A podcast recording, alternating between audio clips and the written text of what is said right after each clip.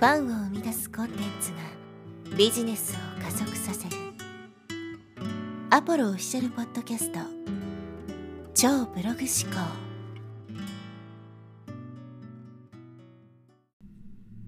はい、えー、こんにちは、ポロです。今日はですね、成功に不可欠な3つのものについてお話していきます。この3つがないと、まあ、成功をつかむことは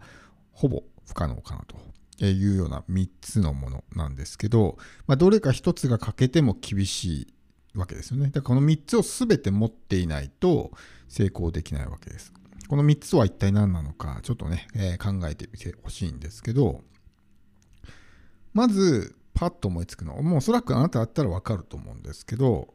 マインドセットですよね。これはもうめちゃくちゃ重要だと言われているので、わかると思うんです。で、それがまず分かってない人は、おそらく、まあ、テクニックとかスキルとかね、スキルテテクニックとかノウハウとか、まあ、そっちに走っちゃうわけですよね。なんかこういう手法を使えばいくら稼げるみたいなところにいきなり行っちゃう人っていうのは多分このマインドセットがね、重要だと思ってない人だと思うんですけど、おそらくまあこのチャンネルを長く聞き続けている人であれば、マインドセットが重要ですっていうのはもう言わなくてもね、わかると思います。で、2つ目ですね。これはま知識やスキルです。まあ、知識とスキルを1つにね、まとめて、まあ、今回お話しさせてもらいましたけど、やっぱりマインドセットがあってもですね、何の知識もないとか、何のスキルもないっていうんじゃ、やっぱり成功はできないわけですね。どんなにしっかりとしたマインドセットがあったとしてもです。まあ、その逆も言えるわけですよね。知識やスキルがあっても、マインドセットが整っていないとうまくいかない。まあ、これよくあるパターンだと思うんですよ。例えばノウハウコレクターと言われる人たちっていうのは、いっぱい勉強してるわけですけど、行動しないんですよね。なんで行動しないかっていうと、失敗が怖いとか、まあ、そういうマインドセットを持ってるから行動できないわけです。あるいは、そういうね、えー、知識、スキルとかっていうのはあるけども、それをまあ悪の道に使ってしまう人もいるわけですね。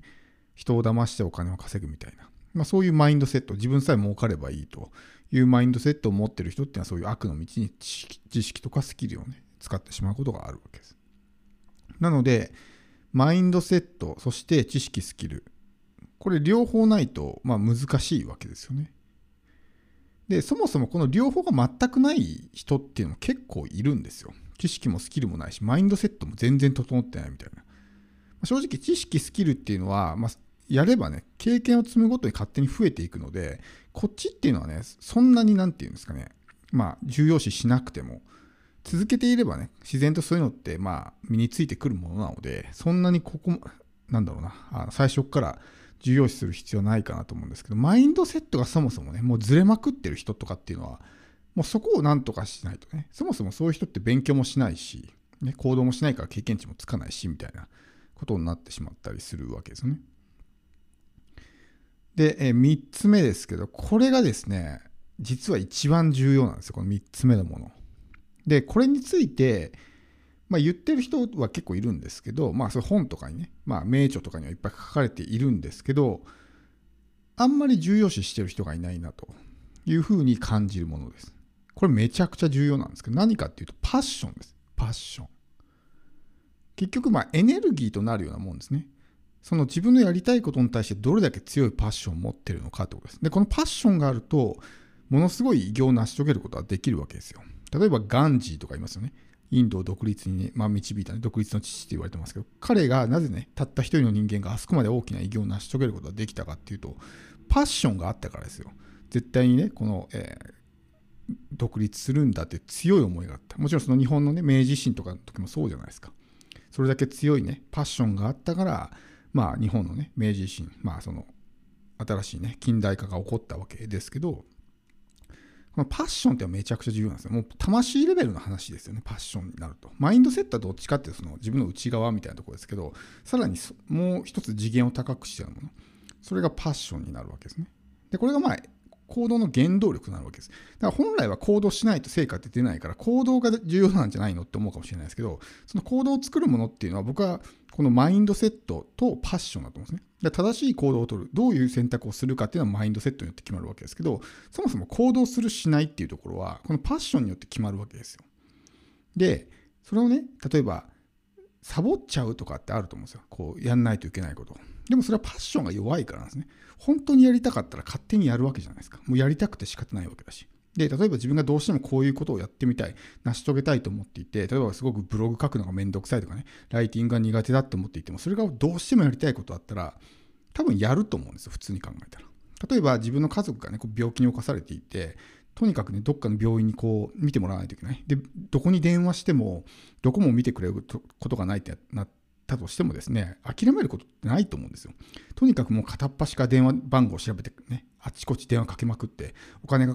高かったら借金してでもね、銀行とか知人からね、お金借りてでも治療費をね、まあ、工面してやる。そんな簡単に諦めることってないと思うんですよ。パッションがあるとコミットするんですね、人間っていうのは。言い訳をしなくなるんです。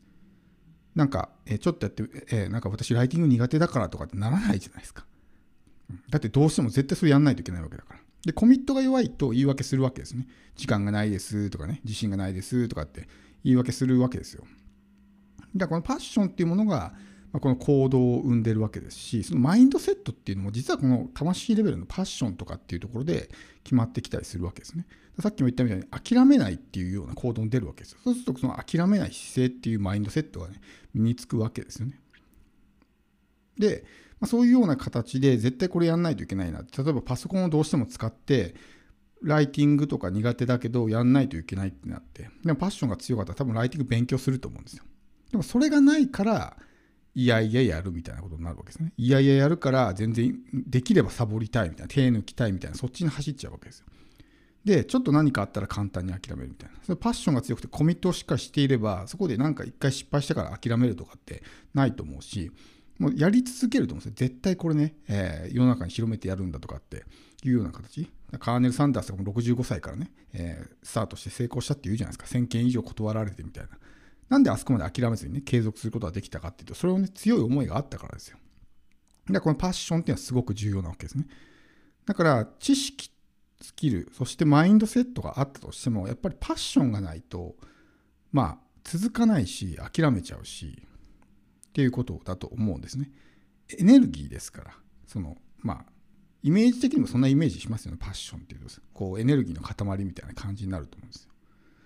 だから自分のやることに対して、まあ、強烈なパッションを持っていればですね、まあ、遅かれ早かれうまくいくとか、勝手にマインドセットも整ってくるし、マインドセットが整うからちゃんと行動もするようになるし、で、まあ、諦めることもないわけですね。で、知識とかスキルも必要になってくるから、勝手に身につけるような行動を取るようになるわけですね。だから自分のやっていること、これからやりたいと思っていることにどれだけパッションを持てるのかってことです。だから単純に儲かるからみたいな理由で選択したビジネスっていうのはうまくいかないわけですね。パッションがないわけだから。で、多くの場合、世の中のほとんどの人はパッションっていうのはあんまりないんですね。とにかくなんかこう目先の生活がなんとかなればいいやみたいな。だって本当にパッションがあるんだったら自分のやりたいことやってるはずですけど、それよりも今もうね、えー、来月食っていくためのお金が必要だっていうところで、そういうのをこう抑え込まれてしまっている。そうすると、ね、いつの間にかその自分が何がやりたかったのかってことを忘れてしまったりするわけですね。まあ、そういう教育を受けてしまうわけです。なのでそこは気をつけないといけないんですけど、中にはね、なんかこう、なんだろうな、大して情熱もないのに、やってるビジネスでうまくいく人もいるじゃないですか。別に適性が、適性とか、まあその、そのビジネスとかその分野に関して別に何か強い思いがあるわけではないけど成功する人じゃあそれどうなんだってね思うかもしれないですけどその人はですねお金にパッションがあるぞ何が何でも絶対稼いでやるっていうそこに強い思いがあるからそのね、えー、やりたくもない対して情熱もないようなビジネスができるわけです。で大抵の場合人間っていうのはあんまりお金にパッションってないわけです。単なる紙切れだしね。そこまで強くこうねえー、豪邸に住みたいとかって本当に心の底から思ってないわけだからエネルギーが出ないわけですけどそういう人たちっていうのはもうお金に対してすっごい強いパッションがあるから絶対に稼いでやるっていうところでそういう自分のね別に情熱のない分野のものであってもビジネスで成功することができるわけですだからこれがないとやっぱりまあ小さな成功ぐらいだったら多分できると思いますけど大成功っていうのはやっぱりねこのどれだけ自分がそれに対してパッションを持ってるのか。それっていうのは必ずしも自分のやっているビジネスそのものではない可能性もありますよ。この人生で絶対一番こういうことを成し遂げたいんだっていう強い思いがあったら、ね、それに対して行動するようになるわけなんで、だから自分がそれを何をしたいのかっていうことを考える。このビジネスっていう抽象度で考えるんじゃなくてもっと人生っていうところで考えるとね自分は人生でこういうことをしたいんだってなったらそれをじゃあ達成するために何をすればいいんだっていうふうにそういうね情報を探しに行ったりするようになると思うしそうするとおのずとあこれやった方がいいかなとかって見えてきたりとかねするわけなんで本当にこれね一番重要なのはこの3つ目じゃないかなって本当に強く思うんですね。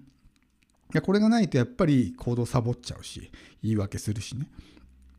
全然そのまあマインドセットも整ってこないし知識スキルもね全然身についていかない。だからうまくいかないっていうふうになっちゃうわけです。